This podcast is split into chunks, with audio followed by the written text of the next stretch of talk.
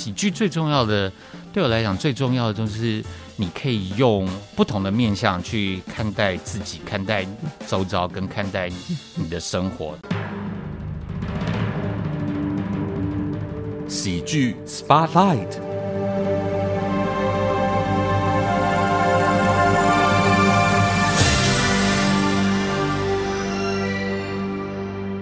你所收听的节目是议论纷纷，前进到本周喜剧人生的主题时间，喜剧 Spotlight 要为大家邀请到的这位好朋友，我期待太久了，期待超久的，嗯，然后基本上看到他就很想要跟他鞠躬，然后跟他很诚恳的说声谢谢，因为他有许多年的时间，个人投入在剧场的工作三十年，投入在喜剧这个领域也大概十五年的时间。他开立了一个台湾很重要的表演的空间，叫卡米蒂俱乐部。他的徒子徒孙之多，呃，已经可以成为一个 big family 了。今天为大家邀请到的，呃，被称为是台湾现场喜剧呃的一个教父级的人物，他的名字叫张硕修，我们都称呼他是 social social 哥，你好。哎，大家好，咖啡猫好，各位听众好，我是呃 social 张硕修，大家好。我实在是太谢谢你了。在我在呃去年决定要做这个喜剧人生的专题的时候，当然要开始有大量的一些 study 的动作。那很多朋友都跟我说，咖啡猫你一定要去读 social 所写的喜剧攻略。嗯嗯，这个呃副标是现场喜剧教父的脱口秀心法。那这大家建议我当然去读了。本来想说，哎，我又不是一个做表演的人，但是我是一个喜欢看表演的人，很怕看不懂。嗯但是其实一看之后就发现很多的理念，很多的呃几个历史的事件，很多现场所发生的事情，透过你的妙笔生花。我我有了一些这个全盘性的一些了解，因为我也或者是说全盘性有点知道，就是大概我有一些逻辑可循、脉络可循。还是要聊聊 social 哥您的故事。我知道，呃，早年你就投入台湾的剧场的工作，嗯嗯，也参加在一个蛮奇特的剧团—— 台湾沃克剧团的。对对对，那还是很很小朋友的时候，大学还没毕业的时候就开始去参加这个。呃，那时候是，呃，那时候我们称为叫做小剧场的时代的那个，呃，蛮特别的一个剧团，叫台湾沃克剧团。是，然后处理的议题其实也不是所谓呃平易近人的议题。哎，应该是这么这么讲，就是呃，基本上小那时候的小剧场，好，尤尤其是这种比较特别或前卫剧剧场，它本来就是一个很相对小众的。是的，嗯。那它聚集到聚集起来的人呢，大部分就是一些呃有很有趣，好，或者是讲难听点，就是有点奇怪，或者有点边缘，或者是有点呃本来自己就很多不一样想法的人聚集在一起，那他自然而然他会产生出来的作品，或者是他的精神，或者他方向就会一个蛮特别的。那刚才讲这个台湾沃克剧团，刚好也是。就是我的老朋友，呃，我们也是在那边认识。就是大家知道的那个台北市议员瓜吉邱维杰，是是是，哇，那么早你们就认识了？那时候他才十八岁，那我比较大个四五岁，我那时候大概二十二岁左右，左右，嗯嗯，对他那时候就是，哎。我觉得他是小屁孩，这那时候我也是小屁孩。现在回去看都觉得大家都很年轻了。对，这是超年轻的。那就是呃，以以我来讲，我那时候就是一个大四，呃，即将毕业，不不知道毕不毕得了业。然后跟一个呃邱威杰这个人，他就是那时候是一个呃呃从建中被退学的一个一个不知道自己要干嘛的好。孩子吧，然后类似这样的人，嗯，不止，就是还有更更多更多呃奇形怪状的人，或者有自己一些想法的的人，然后组成了这个所谓的台湾沃克剧团。是，嗯嗯，就是呃。我们今天所访问的张硕修 social，他在年少时期踏入算是表演领域当中很重要的一个团队。但其实回顾 social 哥在学校学的其实是理工相关的科系，对。但是好像这个戏剧带给你完全不一样的一个，也许人生被禁锢当中，突然可以看到一道光明的那个状态，所以你就呃转身投入到了戏剧的这个领域。在沃克几年的一个训练之后，我知道你也转战到了可能有影视圈呃做编剧的工作。但我们今天要很快。速的切到，你后来成立了卡米蒂俱乐部，成为了现在台湾这一票许多一票一大票的漫才的也好，脱口秀的也好，呃，甚至现在有所谓漫才剧哦，很多不同形式的这种站立喜剧的呃这些团队们，他们有一个表演空间。呃，最起初的那个从所谓的剧场界或者从编剧的领域转战到你决定要去做一个 comedy 的这样的一个俱乐部，找一个空间哈。还是有一些关键的一个决定吧。那时候的你发生了什么事情哦？因为呃，主要的呃，对我来讲，重要的东西还是那个创作这这个东西，就是呃，我想要做的东西，或者是我的目标，其实就是会放在创创作上。嗯，那不管是从早期的剧团开始，嗯，然后来呃，进入到了编剧的世界。啊，那其实我的核心就是你要一直创。那对我来讲，创这个创作这个东西的重要性，就是它是在记录呃我或者是我我周遭的人，或者是我 care 的呃这些事件，或者是呃呃的人物，他们留下来的一些痕迹。那替呃透过我的创作来呃。来去发声，或者是去说明，或者是去呃表达立场，这个东西呃是我觉得创作非常非常重要的。那对我来讲，为什么它有这么重要？是因为呃，其实台湾呃的文化圈一直都是不够深厚的，是。然后它也原创性，或者是它的根基，其实一直都不够深厚。那那你要让一个文化有有论述能力，那你就势必要有大量的创作创作者，大量的生产，然后利用生产来精进跟精进他论述方式，是。跟表达这一块这一这个区域的人想要做的事情。那呃，其实能够创作的人，或者是努力在创作上的人，没有那么多。包括我刚才讲的，呃，那个呃小剧场，对，小剧就是在我们那个年代的，就是小剧场有很多小剧场，虽然有自己原创能力，但是有还有更多的人是用一些国外的翻译剧本，或者是呃改编的一些东西，没有不好，对我来讲没有不好，但是呃，我一直。几乎不用，几乎不用，是。呃的原因，就是因为我觉得创作自己的东西跟留下自己的痕迹，比呃拿已经熟练的东西，可能它呈现出来会会更有趣或更好，但是呃我的力量不会放在那边，我的力量宁愿放在。也许看起来生疏，也许看起来有很多问题，不完整，但是必须透过这个创作跟练习来来营造这个论述的的基础。那如果有更多人有得到这个论述，或者是呃有这个声音出来，我们的这个根基才会越来越好。是，其实呃长久以来，我们都发现，不论是什么样的，就尤其是文化的产业，像是音乐这件事情。它也是要有自己的原创，某一个类型才可以走走得长久。是是，像表演也是，我们可能早年小剧场很多都是其他人的本，其他国家的本。但是如果要有自己的这样的一个所谓剧场文化，一种表演的形式的话，一定要有自己的创作。所以创作是呃，搜求哥你很在意的。后来你就觉得。应该要去做一点事情，要有一个空间，让也许跟你一样有热情、也有呃一些想法的创作者，他们的作品可以被发表的机会，所以才去呃成立了 comedy 的这样的一个地方嘛。一开始的想法其实是，嗯，因为早期做剧场的时候，其实是创作上是很自由的，嗯嗯，几乎你只要对自己负责，然后然后呃观众。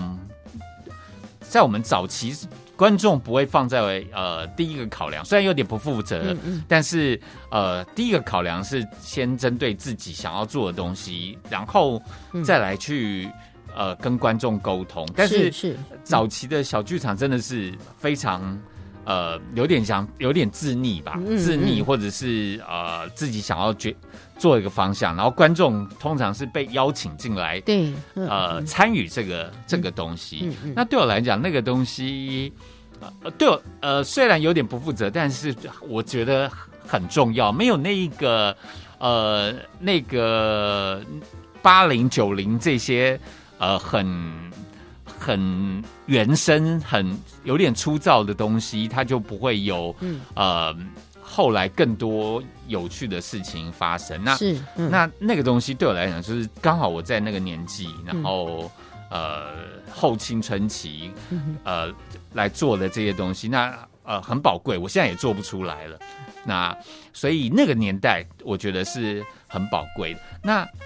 呃到了卡米蒂成立的时候，我已经呃三十六岁，嗯，三十五六岁了。然后呃开始成立卡米蒂，那那主要的原因可能是你在呃呃，比方说后来做了一些影视编剧的工作，那你会发现他那个东西你要。被层层节制，然后你的你能发挥的东西，或者是他要被实现出来，跟你原本想象可能会差的很远。但是没办没办法，它已经它就是一个呃，比剧场这种手工业类的东西，它是比较接近工工业化的东西。那所以它是必然的，它它必须有一定的规格跟模组。啊呃，那在那边遇到了一些创作上的问题之后，你就会想说，你要回到一个更原始的、更自由的创作。那那当然，你第一个想法，你就会回到剧场。好，那那那我再回到剧场来，在剧场做一些什么？但是你又发现说，你呃。已经呃又过了好那么那么那么多年了，那你再去做原本一样东西，对我来讲又是一个呃呃走回头路，它不一定行得通。所以我在想说，那我要做一些再更不一样的东西。那因为有几个呃关键的一些提示吧，我就觉得说，那我要去锁定在喜剧这个上面。那当然原因因是因为我本来就。喜欢喜剧，然后呃喜欢搞笑，然后对于呃把它提升到另外一个层次的这个东西是有有想法，或者说有一个使命吧。那那就开始这些想法累积起来，它最后变成说，呃，那呃干脆来开一个店，然后这个店呢是每天。都有喜剧在演出，是那这个想法慢慢慢慢慢慢布布下来，就变成呃后来大家知道了这个卡米蒂喜剧俱乐部是呃就是一个 comedy club 哈，嗯有呃比较是模仿老美的系统，嗯好来来做成的一个东西了这样子。我觉得刚刚搜首哥谈到了呃在过往那么多年来在卡米蒂之前的一些重要的人生阶段，你讲到一个很重要的现象就是。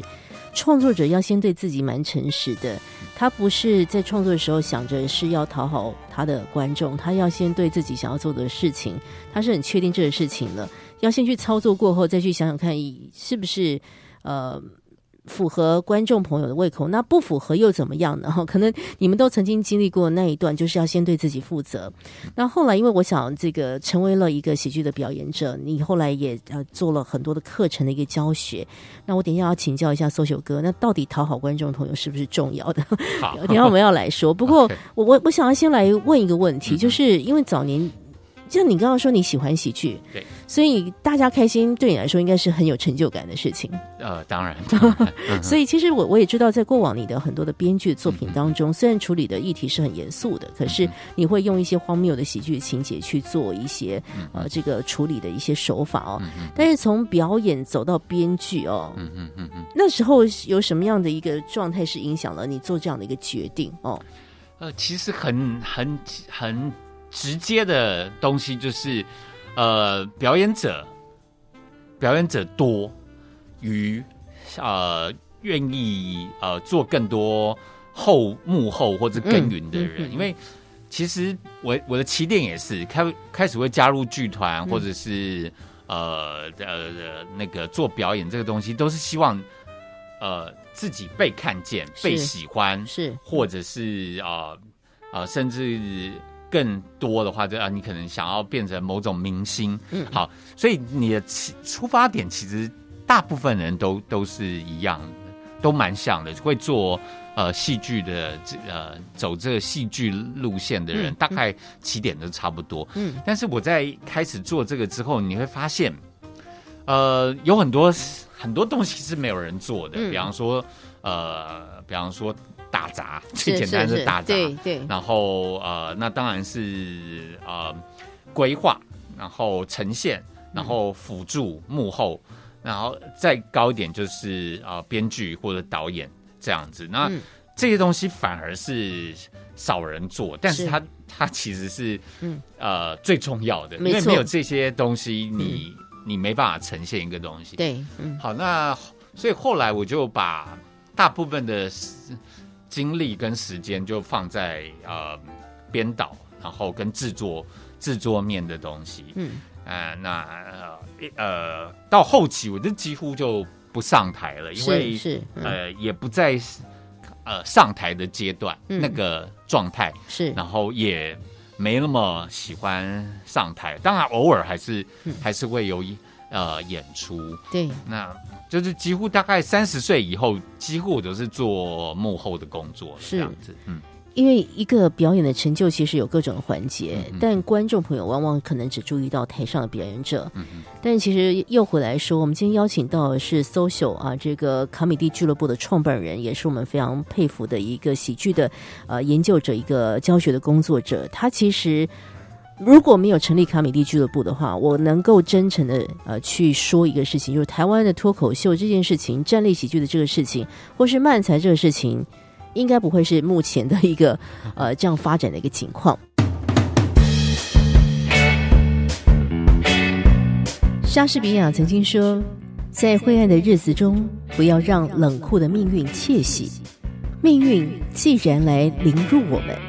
我们就应该用处之泰然的态度予以报复。”你现在收听的是《议论纷纷》，咖啡猫为您进行喜剧人生特别企划。更多喜剧人生精彩内容，欢迎您到佳音 Love 联播网官方网站来查询。也请 follow 咖啡猫 A.K.A 杨银珍 Facebook 专业，带您发现喜剧人生的直播花絮哦。今天在喜剧人生的主题时间，喜剧 Spotlight，咖啡猫为大家专访到的是啊，我们非常佩服的卡米蒂俱乐部，就是培育了非常多台湾的脱口秀啦、站立喜剧啦、漫才的这些表演工作者的一个摇篮吧，啊。卡米蒂俱乐部的创办人张硕修收球哥在我们的节目当中要和大家来聊聊关于喜剧。那我今天手上也再次把我已经拜读许久的喜剧攻略拿来这个节目，里面真的有好多。谢谢你的整理，谢谢你的研究，谢谢你的述说，让我们可以对一些名词呢有一些不一样的认识，更深一层的了解。嗯这个搜球哥，呃很多人也会问你吧，就是卡米蒂这么多年来，呃，我们先不谈你养育，就就孕育出来那么多的这个优秀的表演者，你一开始有想到他可以一直的营运到现在，而且越长越大，可能也超过有有一些事情是超过你的期待的，要不要谈谈这件事情？应该是说，呃，你开始做这件事情之后，你有个期望，嗯。你有呃期望，它五年后、十年后会是会是怎么样子？嗯那你在审视的过程中，大部分的时候都会失望。嗯。比方说，从第一年开始就就是就是我们呃一开始刚开张的，可能一个月两个月，呃，我我自己觉得哎还算可以。嗯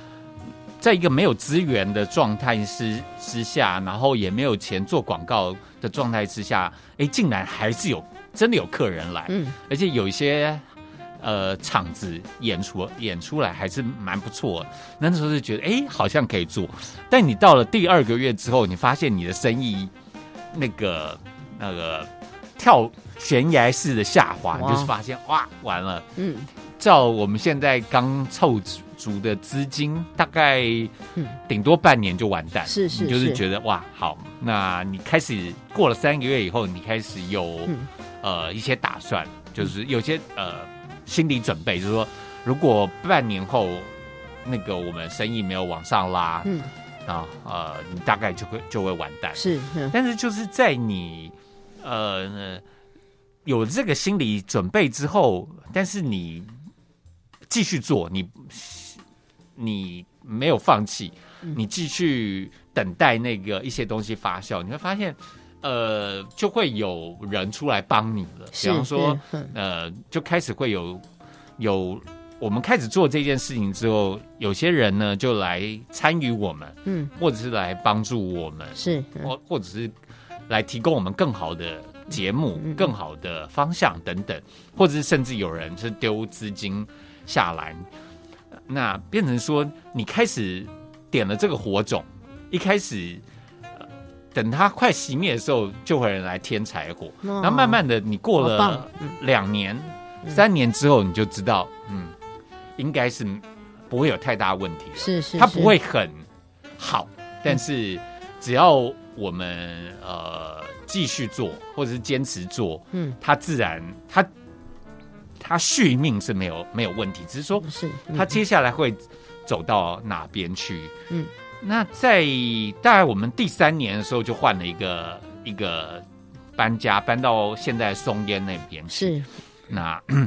那就是你会发现你，你就是开始成长了。三年后开始成长，虽然呢，它还是一个不稳定的状态。是，然后呃，后来我们也申请了一些呃国家或者是台北市政府文化局的的补助，那也获得一些公公部门的补助，所以它基本的营营运开始没有问题了。嗯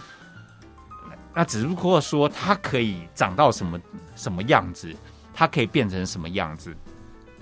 从一开始在做卡米蒂喜剧俱乐部的时候，那时候，呃，我的出出发点，它就不是做一个剧场，是。不是一个剧场，不是一个店，而是你的目标是要做一个产业，对对。现场喜剧的产业。所以一开始你我画的目标就已经是它是一个产业，嗯嗯。所以呢，它会从呃培养，就是上中下游我们都会做，上游从开始培养，然后中游开始制作跟生产节目，嗯，然后下游我们比较弱，它可能是发行。好，那我们我的期望是可能十年后。这个卡米利喜剧俱乐部要有这个能力，嗯，好，就过了十年以后，你会发现，哇，我们做不到这个事情，哦我们还是停留在啊、呃中游、上游跟中游，你培养人，嗯。然后呃，你制作节目，对。好到这边为止。可你呃发行端，因为那个变成是很产业，或者是我讲了，它必须工业化，它才有可能。对，那就发现呃，我们是做不到的。嗯嗯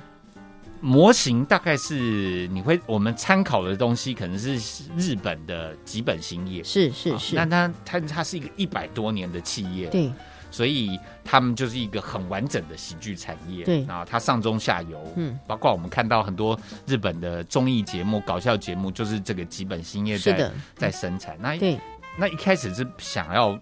像吉本这样，因为吉本也是从一个剧场开始，对的好，一百多年的剧场开始。对，好，那过了十年之后，你回首一一一看，就是说啊，我们好像做不到，就没想到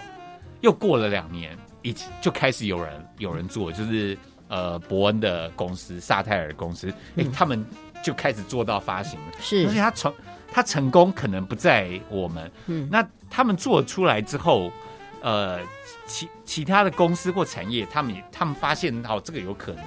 所以也来帮助卡米蒂。所以后来我们也有也有一些机会做一些节目的发行，虽然还不够好，好，然后包括萨萨泰本身也还在尝试的，还是在努力跟尝试的阶段。可是是你会发现，过了十五年，本来你预期可能会出现一个产业，但是你不知道怎么做，嗯呃，只呃，可是如果你不停，你继续努力，继续做，呃，就会有人来帮你填一些空，然后是是，是它慢慢现在变成这个产业开始出现了，嗯呃，过了十五年，这个喜剧产业已经有个样子。那么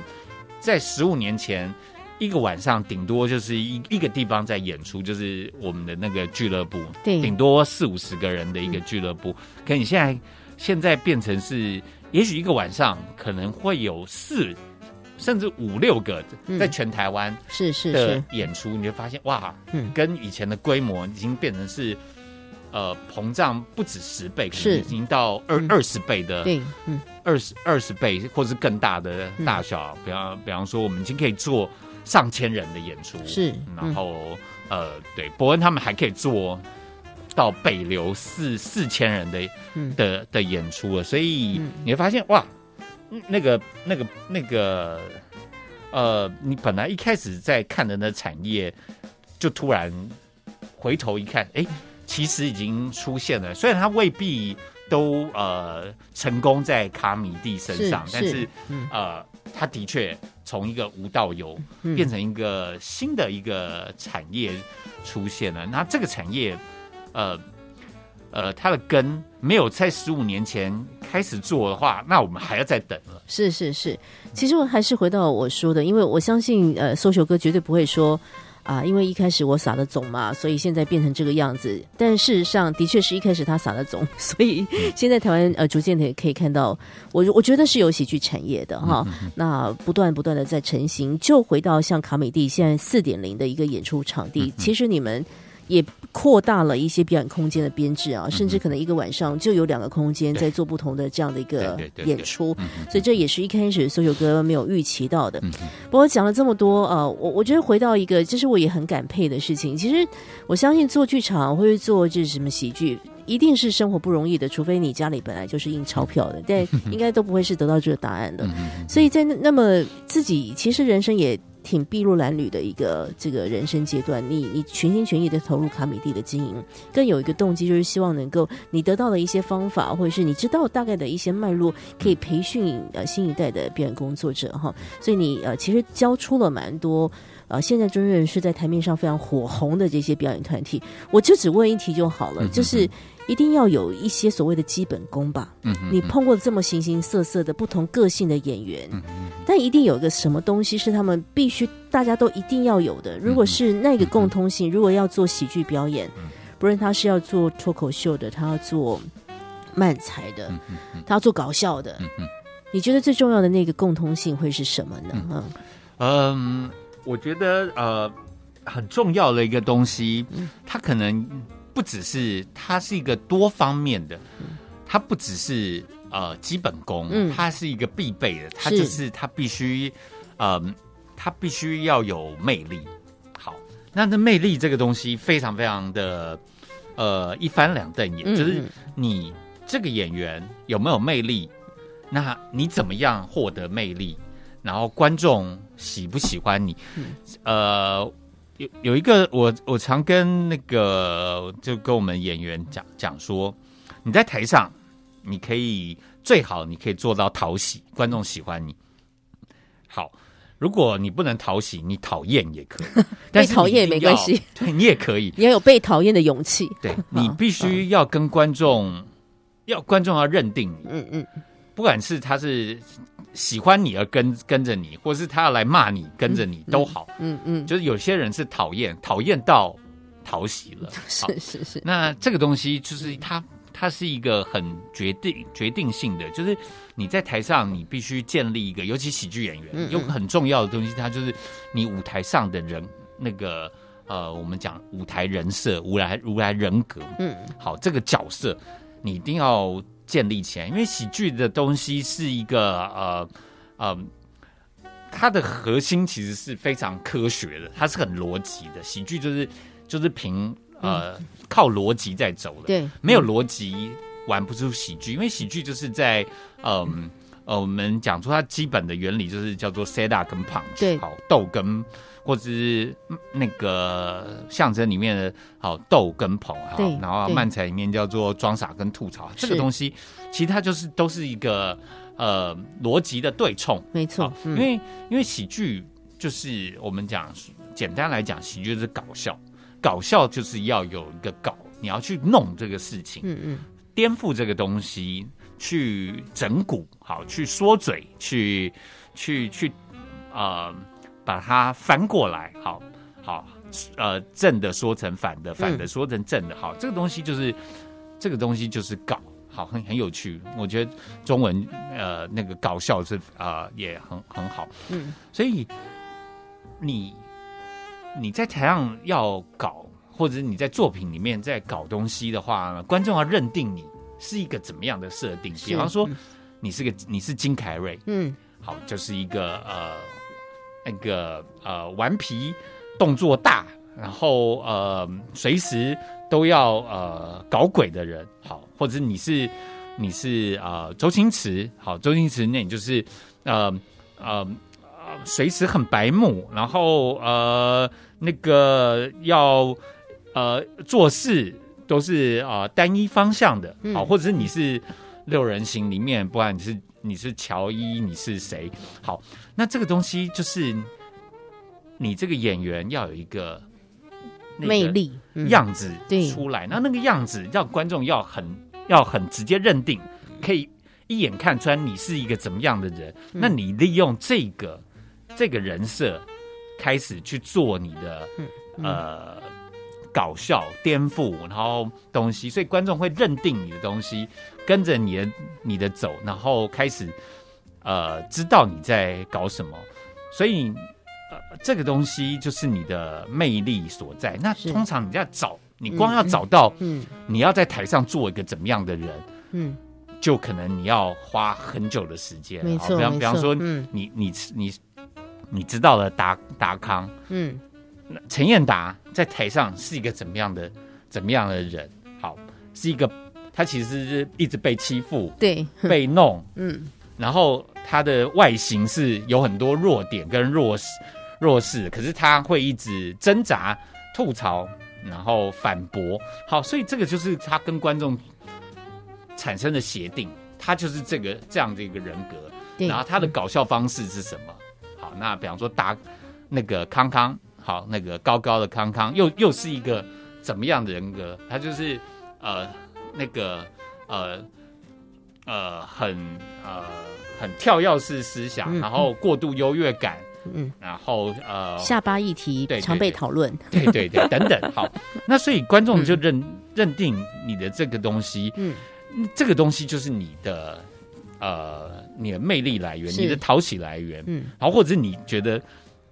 真的很惹人厌，哎，但是你会笑，好，这个就是你去找到跟观众沟通的方式，嗯。有这个方式才去建，从这个东西开始去建立你的人格跟魅魅力，好，这是最基本的。是嗯。然后，可是它因为是喜剧，所以它有趣的东西就是它，哎，因为喜剧是一个很不稳定的，因为我们讲说喜剧的核心是一个反逻辑，然后他的所以自如果他的基础是一个反的东西，嗯嗯它就是一个很不稳定的。是但是就是因为这个不稳定，让他觉得让他喜剧的东西很跳，而且它不是单一标准的。嗯嗯比方说，我们讲说陈彦达就很很明显，如果你要派他去演偶像剧，那完蛋。可是他在喜剧里面 嗯就是一个最好的喜剧演员了，因为他的弱点都都可以翻过来变成他的记忆点或者是他的强点。没错，嗯那这个就是喜剧。呃，有有好玩跟有趣的东西了。嗯，现在回大家在看呃相关的这个喜剧表演的时刻，你可以去特别设想你所喜欢的一些表演工作者，他是不是有某一个程度的魅力？哎，是你一直呃心心念念的，你哎就是一直 follow 他，因为就是你好喜欢好喜欢，而且甚至有一些状态，有一些反派角色，就是老是让你恨之入骨的。哎，如果有这些人的存在，代表这些人他们所谓的角色设定，那个每个表演工作者基本的魅力其实已经达到了。呃，哇，好感谢搜球哥刚刚给我们做的一些说明。今天为大家邀请到的是卡米蒂俱乐部的创办人啊、张硕修啊、业界人称。搜球哥，那其实 social 老师他呃很多年的时间都做啊、相关的课程的培训啊，可以说是把自己得到的功夫，你都也没有什么，就是没有什么隐藏的，就想要跟更多人来分享。我觉得有时候也是教学相长吧。你看到年轻一代的一些状态，应该也刺激着你对，给你很多的嗯教学相长嗯非非常非常重要，因为嗯呃，你透过呃跟学员们、学生们在讨论这些东西，嗯第一个是你再次确认。呃，你的逻辑有没有问题？第二个，透过他们的反馈，你可以看到说你没有看到看到的东东西，或者是他们加入了很多东西。因为比方说这个书的写作内是内容很多都是呃一路上呃陪伴我的这些演员们他们所呃提供或者是跟我一起激发出来的对对嗯呃的东西，所以 就是它不是单向的，它是一个讨讨论的东西，尤其是在我们十多年前才刚开始在培养人人，然后或者是在我十多年前开始上课的时候。呃，前几代的人几乎就是帮我一起完成嗯。我的、呃教材的基本，对，是是是。没有没有他们就是嗯。也没也不会有这些呃下一步的东西，是真的，我觉得这是也是一个一种美丽的相遇吧，哈、大家都做自己很喜欢的事情，也在这个很喜欢的事情之上，虽然备受考验，但是大家也都一起学习怎么样可以更好。我们要先休息一下哦，我我觉得，因为搜首歌其实看过太多太多，呃，我想国内外的很多优质的表演工作者、喜剧的演员。但是如果只能够让他选一两个要跟听众朋友推荐，我很好奇他会跟大家 呃来分享他喜欢哪一位喜剧作品或者什么特别作品呢？喜剧演员呢？好，我们先休息一下，待会再回来。莎士比亚曾经说，在灰暗的日子中，不要让冷酷的命运窃喜。命运既然来凌辱我们，我们就应该用处之泰然的态度予以报复。你现在收听的是《议论纷纷》，咖啡猫为您进行喜剧人生特别企划。更多喜剧人生精彩内容，欢迎您到佳音 Love 联播网官方网站来查询。也请 follow 咖啡猫 A.K.A 杨银珍 Facebook 专业，带您发现喜剧人生的直播花絮哦。今天在喜剧 Spotlight 为大家邀请到的是呃，这个台湾非常重要的这个推广喜剧，而且呢发展喜剧、培育人才的这个喜剧教父张硕修先生，也是我们非常喜爱去的一个地方 Comedy Club，就卡米蒂俱乐部的创办人啊，搜秀哥。呃，搜秀哥呢出了一本书，呃，其实不是为了打书来的，是我拜托他来的，因为我在 呃这一一年多的时间就在读搜秀哥所写的喜剧攻略啊，我觉得。好好，谢谢你给我一些方向。然后这个书其实一打开，我还是想要念给大家听哦。这个当时所有哥就用了这个方式来做一个开场，他做了一个提问，就是为什么这个世界需要喜剧？后续就说到了，喜剧是很危险的，就跟人生一样危险。如果你应付得了人生，那试试看应付喜剧；如果你应付不了人生，那试试看在喜剧里找到方向吧。这个所有哥，你你你真的讲的真的很好，因为 有时候哎，喜剧你真的讲的很危险，就是他如果状态不对了，set up 错错误了，他就可能整个全面崩盘呢。而且你你所推广的是一个现场的表演啊、这个怎么去救那个很惨的时候？有时候救不回来，对，有时候就是呃，通常可以好一点，但是有时候、嗯。呃错了，他就是就是会整个完蛋掉。那也许，嗯